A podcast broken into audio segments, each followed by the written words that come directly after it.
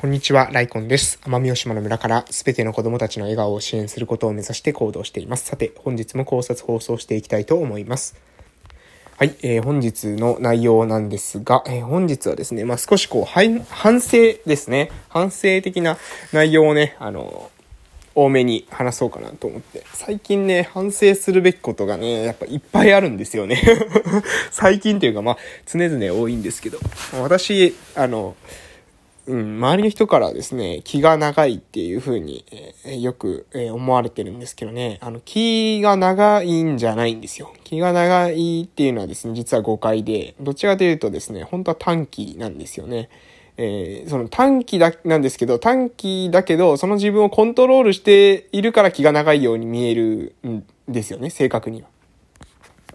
うん、普通にイラッとしますしね。え普通になんか、あの、うわ、喋りたくないなとかですね、うざいなとか、えー、もう日常、あの、大体常に、あの、思っているわけです。常に思っているというか、まあ、そういう場面、場面があった時には思うわけです。うん、決してですね、心が広くて、えー、何ですか、誰が言っても、何が言ってもですね、全く、えー、心が、えー、揺らがないというか、あの、その、ふーんと、えー、聞きながら、何にも考えずに、え、聞き流すっていうよりは、どちらかといったら、あの、うん、それはでもそうじゃないんじゃないか。まあ、やはり、その、考えて、考えるんですよね。相手の発言一つ一つに対して、うん、そう、果たして本当にそうかなとか。いやいや、これはそういう解釈ではなくてこうなんじゃないか。いや、こうした方がいいんじゃないか。まあ、自分の意見を持っていると言えば、え聞こえはいいですけれども、まあ、あの、ある意味その批判的吟味っていうか、あの、相手の意見に対して、まあ、そのままその、うも、えー、鵜呑みにしない、えー、疑いをしっかりとある程度持って聞く。うん。半分信じて半分疑うみたいなですね。あそういった、え生き方をしてるんですね。で、これは、えっと、大体すべての人においてそうなんです。あの、意見をですね、頭ごなしに何でもかんでもですね、いやいや、それは、うん、あいつの意見は嫌いだから、あいつの意見はもう最初から聞く気はないとか、そういうことはないんですけれども、でも、あの、例えば、まあ、逆に言うならですね、その、うん、そう、例えば、その、仲がいいからといってその人の意見をですね、えー、絶対視するっていうことはないです。で、逆に言えば仲が悪い人、えー、な、なんですか、仲が悪い人の意見を聞かないっていうこともないですね。えー、どちらかというと、その意見が、えー、自分にとって、えー、なんだろうな、あのその意見に対してどう思うか。その人との関係性はあまり関係ないと。えそういうふうな考え方をしています。で、えそんな自分で、えですので、割とですね、人が話していることに対してですね、いや、これは間違ってるんじゃないかとか、うん、おかしいんじゃないかっていうふうに思うこともですね、少なくないんですよ。で、そうすると、あの、まあ私の場合はですね、こうやって音声、まあこれ、あの、誰かに情報を伝えるっていう目的というよりは、まあ、やはりこれ何回も言ってますが、自分がですね、将来的に聞き返した時に、ああ、あの時にこういうふうなことを感じて考えて、えー、行動してたんだな、という、そういう、えー、記録としての意味合いがかなり大きいですので、その自分のね、まあ、気持ちをできるだけ正直に、あの、話そうと、えー、してるわけです。えー、まあね、名指しであの人はこうだとかっていうことは言わないにしても、自分の記憶ができるだけ鮮明な形でですね、思い出せるように、その時に、もし悔しいことがあったら、その悔しいことは、えこういったのは私は悔しかった。これは批判してるわけじゃなくて、自分自身がね、そういう言葉を受けて悔しかった。ふざけんなって思ったらふざけんなって思った。うざ、うざいなって思ったっていう時にはそれは思った。そういうふうに自分を認識する。えそしてそこをしっかりと、まあ、あの、自分の中で、え記録していく。で、これが、えー、将来的にね、自分の中で同じことを自分が、まあ、なんだろう、自分が嫌だなって思ったことを、えー、人にしないで済むようになりたいなと思って、えー、そういうことをしているわけでございます。で、最近ですね、えまあ、反省点っていうか、まあ、ここはね、ちょっと改めた方がいいなってことはね、いっぱい、まあ、いっぱいいっぱいあるんですよ。いっぱいいっぱいあるんですけれども、まあ、その中でですね、最近ちょっとね、あの、習慣として、えもう今までの、今この話してきた文脈とはだいぶ、え違うかもしれませんけれども、最近ですね、うん。あの、ある意味ですね、その、私、目標をですね、去年2021年からね、立ててて、で、それはですね、え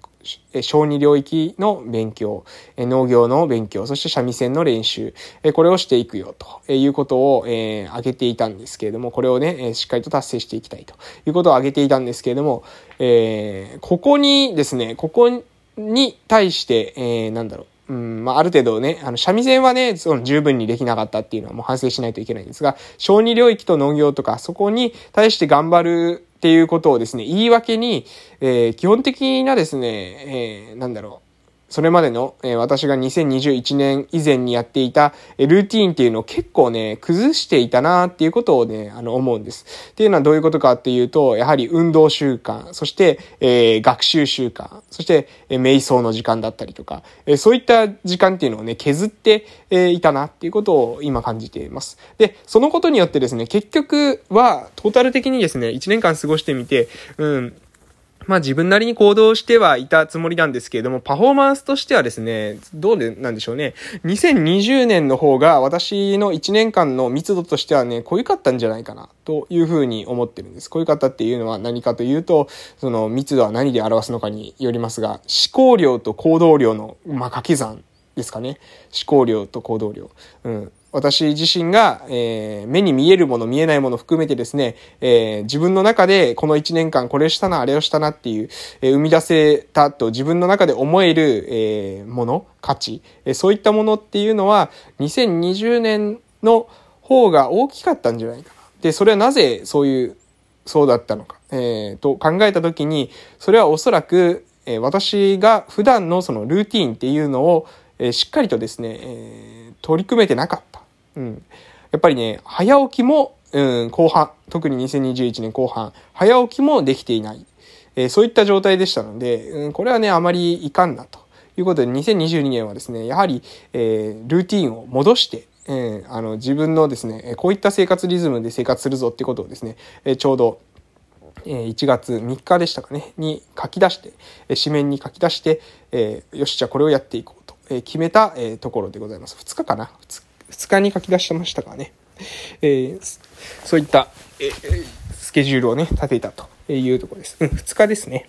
で、えー、その中で、え、運動をする。そしてまず朝はですね、しっかりと朝5時に起きる。うん、これ5時に起きないといけないのにね、私、まあ5時に起きなければいけないという決まりはないんですけども、5時に起きるっていうのが私の、あの、福岡で特に過ごしてる時のリズムだったんですけど、ここに来てからですね、やはり、え、朝、え、遅くまで寝ているっていうことが、え、多くなってきた。で、それはなぜかっていうと、やっぱりね、うん、まあ、生活リズムが乱れたっていうよりもね、自分自身に対してですね、甘さが出てたんじゃないかなと思うんですね。なので、その甘さっていうのを、あの、打ち勝つ。うん。そして、えー、自分のリズムをもう一度取り戻していく。で、そのためにはね、早く起きるためにはシンプルなんですけど、早く寝るしかないんですよ。で、早く寝るためには、早く寝るための準備をしないといけないんですね。で、そのための、えー、時間の使い方、うん、えー、これをね、しっかり、えー、自分の中でコントロールしていく。それが重要なんじゃないかなというふうに思います。そして夜に、ま読書の時間を入れるとかですね、三味線の時間もですね、その、あの、どゆえー、夜の時間に入れることにしました。それも、えー、もう時間をですね、管理して、え、組んでいるので、このルーティン通りに過ごせば、え私の、まあ、1年間の目的、目標というものが達成できるような、そういった、えものにしてます。で、これ、これをですね、えとにかく継続していくということ。私はですね、こう一度決めてやり始めるとですね、継続することはですね、結構得意なんですよ。まあ、このラジオの音声配信もそうですけども、すでに1200本ぐらいですね。え配信をしています。1日途切れることとかっていうのは合ってるんですけどもね、なかなかでもここまであの継続して、えずっとやり続けることができる人っていうのはそんなにね、えいないだからまあ、ある意味私のそこは強みなのかなと、え自分で思っているので、このリズムを、え組んでですね、まあ、読書の時間も入れましたし、運動の時間も入れてるし、え三味線のその練習の時間も入れていると。で、もちろん仕事の時間には仕事をしっかりこなせるように、えー、そこのその仕事の中でもしっかりと to do を作って、えー、一日にできることっていうのをしっかりと、えー、その中で、時間内にやっていく。え学習習慣も入れる。え精神的なトレーニングも入れる。え身体的なトレーニングも入れる。そして、え人との交流ですね。こういったのも、え入れられるような仕組みを作る。まあ、交流っていうのはなかなか一日の中でですね、あの仕事の時間以外でですね、交流時間を取るっていうのは、そ、あの、そこまでできませんけれども、土日とか、えー、しっかりと取れるような、えー、そういったルーティン、仕組みを、えー、組んで、2022年ですね、やっていこうかなというふうに思っておるというところでございます。で、まあ、これをですね、強く感じたのはですね、やはり、え、私、ちょうどですね、えっ、と、12月の31日と1月ので1日、2021年の12月31から2022年の1月1日にかけてですね、私の、弟が、ちょうど、え、奄美大島に帰ってきてたんですけれども、ま、弟と会ってですね、それをちょっと強く感じたんですよね。あやっぱりね、ちょっと、あのうん、あの、自分の中でね、リズムが崩れてるんじゃないか。うん、弟と会ってですね、そんなに多く話したわけじゃないんですけど、見ていてですね、やはり、え、自分の目標を、え、見定める力っていうのが、私よりですね、え、弟の方が、え、より自分の夢に対して、え、まっすぐ向いている。で、その感覚っていうのはですね、これおそらく2020年頃の私の、え、感覚に今のですね、弟の、え、様子っていうのが近い。え、で、それに比べるとですね、自分っていうのは甘さがある。まあ、ある意味、なんだろう、うん、安心しているというか、なんですかね、うん、なんか余裕ぶっこいてるっていうんですかね。自分の中でちょっと余裕を出してしまっている。え、で、ちょっと緩んでいる。自分の中で、まあ、どうにかなるだろうと思ってしまっている。で、そのどうにかなるだろうっていうのが、あの、結局はですね、その、まあ、どうにかなるって信じること、自己効力感っていう側面では重要なんですけれども、そうではなくて私の場合はですね、油断しているんじゃないかなというふうに自分を見ててですね、認識したんですね。なので、その自分自身のその油断っていうのをですね、えー、排除する。そのためには、えー、油断しない、しっかりと、えー、何ですか、自分の目標を見定めて行動していくための、えルーティーンを組む。習慣を持って取り組んでいく。そのために私の、まあ、えー、実、えー、特徴であるですね、えー、継続力、まあ、しつこさの側面です。えー、しつこさっていうのをしっかりと活かして継続をしていく。えー、で、そのために徹底的に、えー、最初の段階でルーティンを作り込む。